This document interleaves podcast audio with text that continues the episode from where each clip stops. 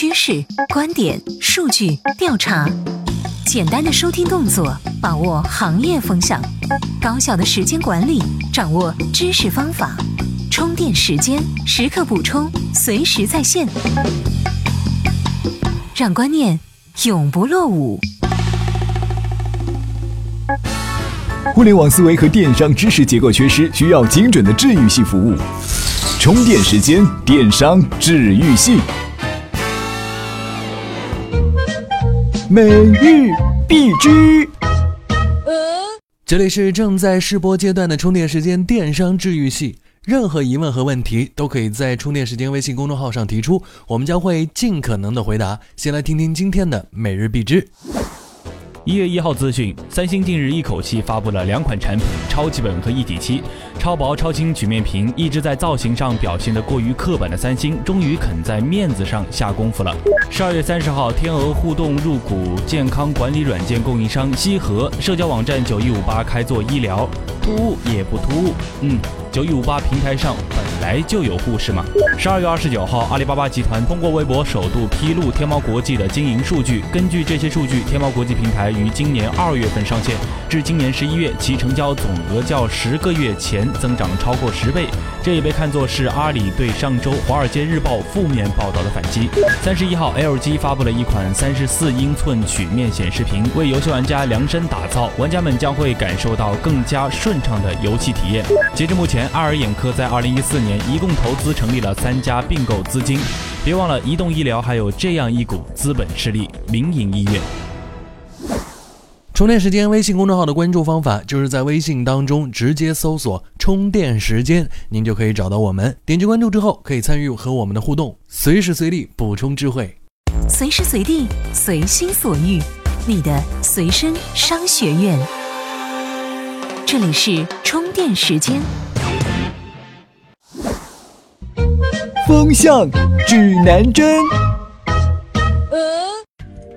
最近这些年，经常出现艺术家跟苹果作对的现象，不拿出虐苹果的作品都不好意思跟人说自己是艺术家。当然了，这夸张了一点。不过，确实有人拿 MacBook 切过菜，有人在街头遛 iPhone。四年前啊，美国艺术家汤姆·伯特更是一战成名，开创了一个新的艺术创作方式——砸苹果的 iPhone。iPad、MacBook、iPod 等等产品，汤姆·伯特把苹果产品砸成碎片，然后再将这些碎片重新整合成一个雕塑，并为此举办了一场展览。继汤姆·伯特开创了先河之后，艺术家们对苹果产品就更加丧心病狂了。所谓趋势，就是风往哪里吹。今天在趋势当中，我们来看看为什么砸苹果不是有钱任性，炒苹果才是一本生意经。两年前，美国一男子将一部崭新的 iPhone 五放进了微波炉中烧烤，然后将其放到 eBay 上拍卖。售价是三千零一美元。此后，又有美国艺术家将限量镀金版的 iPhone 六 Plus 放进了微波炉烧烤，同样放到 eBay 上拍卖。这款如焦炭般的手机居然叫价六千六百六十美元，还附有 iPhone 六 Plus 的全程烘烤视频，作为送给买家的礼金。最近，新西兰摄影师 Henry h a g r a m s 把苹果产品裹上面粉，全部扔到油锅里炸了一遍。他想通过这种艺术行为来讽刺现在的高端电子产品，如同快餐店中的垃圾食品一样被快速消费。昨天，乌克兰 YouTube 视频制作人 TechCrux 公布了用可口可乐煮 iPhone 六的视频。发布两周以来，这段视频的浏览量已经超过两百万次。这名疯狂的科技博主还曾把 iPhone 六装进火鸡肚子里烘烤整整四个小时。他还用电钻在一部 iPhone 六上钻出一个大洞。艺术家们为什么都跟苹果过不去？在一般人看来，有钱就是这么任性，艺术家就是这么矫情，脑洞大开需要吃药了。恰恰相反，他们一点儿也不任性，不过是利用苹果产品找了一个博取关注的噱头而已。他们这么做是有自己的小算盘在里面。没有艺术家不想扬名立万，没有人不想赚钱。一个媒介发达的信息社会，懂得炒作就是一门赚钱的手艺。炒作已经是艺术家当仁不让的选择，不炒作，艺术家无法红。所以，如何交几个媒体记者朋友，如何筹划几个轰动性的事件，便成为艺术家的日常功课。正所谓功夫在诗外，不懂炒作或不甘炒作，实乃是自甘堕落之辈。除了艺术家，普通人也意识到了炒作能够带来的名和利。靠一己之力想要博取关注度，实在是难以上青天，自然要绑上大树。一直称霸天下的苹果就是一棵大树，你要是绑得好了，就能跟着发家致富。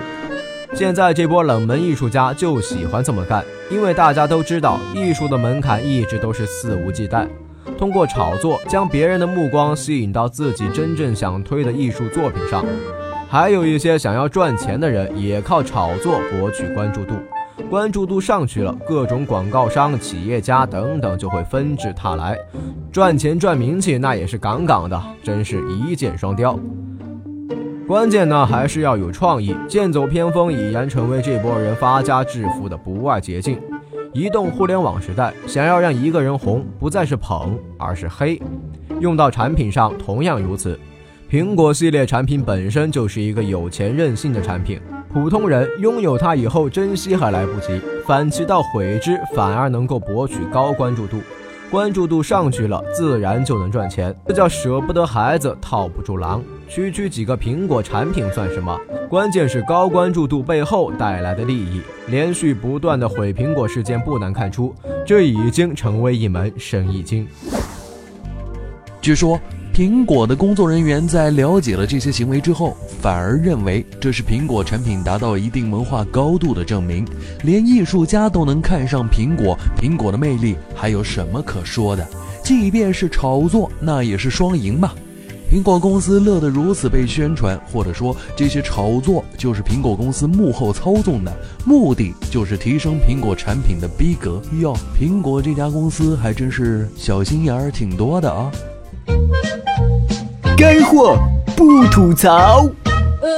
圣诞夜，上海市交通管理委员会查扣了十几辆滴滴专车，并对其中的五辆的司机做出了罚款一万元的行政级处罚决定。之后有媒体说，报道上说的上海交委某副主任将滴滴专车认定为黑车，随后滴滴专车遭遇毒手。但交委的说法是，只要在没有合法营运资质的情况下为乘客提供服务的车辆及个人，包括为其提供照车服务的信息服务商，都涉嫌违法。干货不吐槽，再一次跟各位来说说关公战秦琼式的黑车之争。滴滴专车遭遇毒手，在随后如潮的反弹中，焦点都集中在政府滥用行政权力遏制创新上面，帽子很大。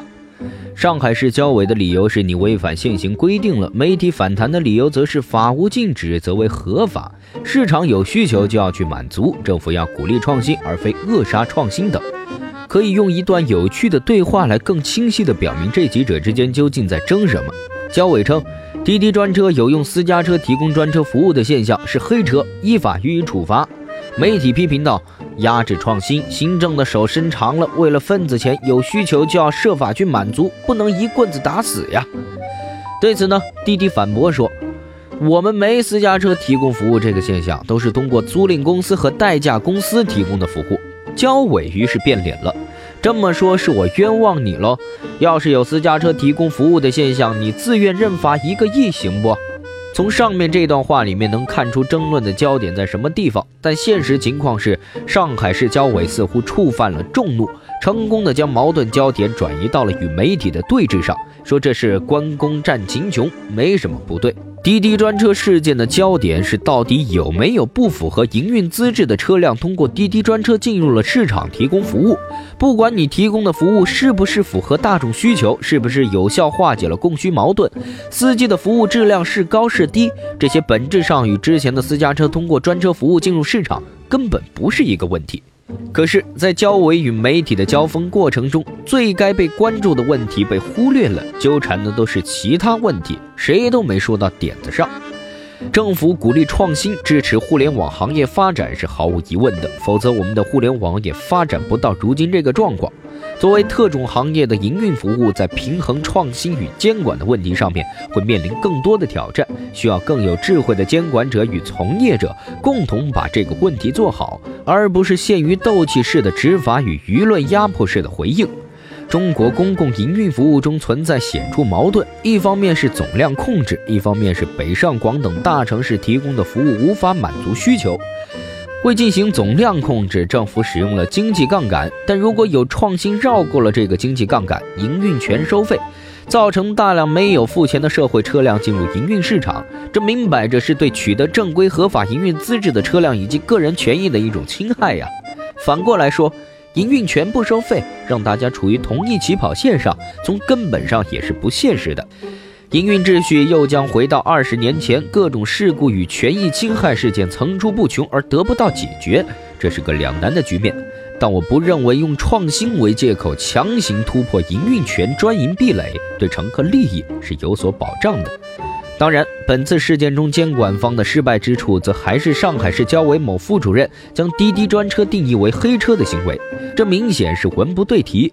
滴滴专车提供的是信息服务，自己本身并没有车辆，自己本身并没有车辆，打击在其中运营的黑车，同时私下约谈并敦促滴滴专车做好审核与控制，岂不更好？在这一点上，上海交委应该多向北京交委学学，管理要注意方式方法。即便你把事情做对了，但最终落人口实，你仍是失败的。至于那些鼓吹黑车无罪、黑车有理，你没满足社会需求就别管有黑车跳出来帮你做这件事的观点，想想也是醉了，实在无力吐槽，不止一驳呀。专车要扩大服务范围，自然是要想各种办法来进行创新。从运营机制上不与现行规则发生冲突，让业务持续发展下去。于是啊，滴滴专车就想出了这个车辆来自租赁公司，司机来自代驾公司的办法，确实是能有效的满足监管要求。监管部门对此安排应该也是可以表达支持的。但要是在此基础上再突破边界，那就过分了。例如，用专车服务提供车辆的人员来自私家车，这些现象显然是没有办法被接受的，因为有太多的安全隐患。而互联网的发展一直都面临着规则和创新之间的平衡问题，能把这个问题平衡好的监管机构是聪明的，也不容易让自己处于风口浪尖。但这一次事情却根本与此无关。上海市交委的行政决定与舆论的主张，只是关公战秦琼而已。经验教训说，失败的教训和成功的经验都是宝贵的财富。今天又有案例分析，我们一起来聊聊摩曼相机凭什么可以打动马云。摩曼相机是全球第一款原创将真人拍成幽默漫画的手机应用。在摩曼世界里，无论你是什么性格，都能看到一个幽默的自己。神奇的是，每一次都会拍出意想不到的惊喜。你永远想不到下一个你会是什么样子。捧腹大笑的幽默，超萌的甜美，淡淡的清新，奇幻的 cosplay，甚至和明星同床共枕，哇！这会让你生活惊喜不断。当它被外界定义为一款现象级应用的时候，却被资本市场看好。就这样，它获得了阿里巴巴千万美元级的融资。就在阿里巴巴上市前一天，摩曼相机对外宣称已经获得阿里千万美金融资，一语惊艳四座。在外界看来，一个被认为是现象级的应用，如何打动马云，说服阿里获得千万级美金的融资呢？至少从目前来看，摩曼相机是成功的。二零一三年九月份推出的 iPhone 版，第四天就登顶了 App Store 免费榜，全球一百四十多个国家 App Store 总排名第一等等多个移动互联网行业记录。上线不到一年，全球用户一点六亿。那么爆红之后，如何沉淀用户呢？如果说摩曼相机是这棵树上的一颗果实的话，怎么让这颗果实不会因为红透之后掉落呢？联盟、神经猫、无蜜等等应用也都曾红极一时，但昙花一现。摩曼相机也经历了爆红的时刻。当时的摩曼相机没有英文版，只有中文汉字，没有做推广，没有图片保存本地相册功能，没有对接各大社交软件，却风靡了全球，问鼎了全国 App Store 排行榜。对于这一奇怪的现象，任小倩认为是创新的力量。这种创新通过科技和艺术为人们提供了前所未有的能力，就像说话，文字是人们表达的一种能力，摩曼相机为人们提供了一种通过绘画表达的能力。在他看来，摩曼相机所带来的价值不仅仅是一场娱乐性的活动或游戏，而是本能需求被释放出来的一种表达。这种基于人本能的需求都是刚需，所以爆红之后沉淀下来的用户更有粘性、更稳定。摩曼相机产品战略很明显，一开始设计简单，操作也很容易上手，吸引了大量的用户。打造品牌，随着用户量的增加，个性化需求越来越多，产品形态随之发生改变，增加更多差异化的方式。摩曼相机现在每天都有更新的内容出来，或结合当下热点，或结合节日活动。因此，摩曼相机的用户增长不是那种山峰山谷的曲线，而是山峰高原的曲线，而这也是投资者纷至沓来的原因。然而，创业总是难免面临被抄袭的危机。摩曼相机 CEO 任小倩表示，一开始有个公司跟我们谈合作，本来很热情，跟我们各种对接，但突然就没影了。这时候我们开始紧张了，后来才知道对方在抄袭。但是最后的局面很出乎人的意料，两个团队达成了合作，原因很有意思，对于那些害怕被抄袭的开发者来说，是个很好的借鉴。事实上，当你提供了一个更垂直、更有价值的产品时，对方是会跟你合作的，除非你自己没有价值。因此，找到自己特有的价值，在专业领域做到最好，就会达到合作状态。永远不要担心别人抄袭你的，把你的抄死掉。如果能把你抄死掉，说明你做的还不够好。梦想是一定要有的，万一实现了呢？马云的这句话听起来太理想主义，但却也提醒了所有的创业者们保持初心，找到自己特有的价值，在专业领域做到最好。面面俱到是已经成功打响品牌的大佬们要担心的事。在创业初期，我们要实践的就是坚持做好自己的特色领域。如果担心别人抄袭我，把我给抄死掉，那只能说明我做的还不够好。今天的电商治愈系就到这里。如果您觉得我们的节目有营养、有意思，欢迎关注“充电时间”微信公众号。我们下期再会。这里是充电时间，商业思维和行动智慧是我们共同的追求。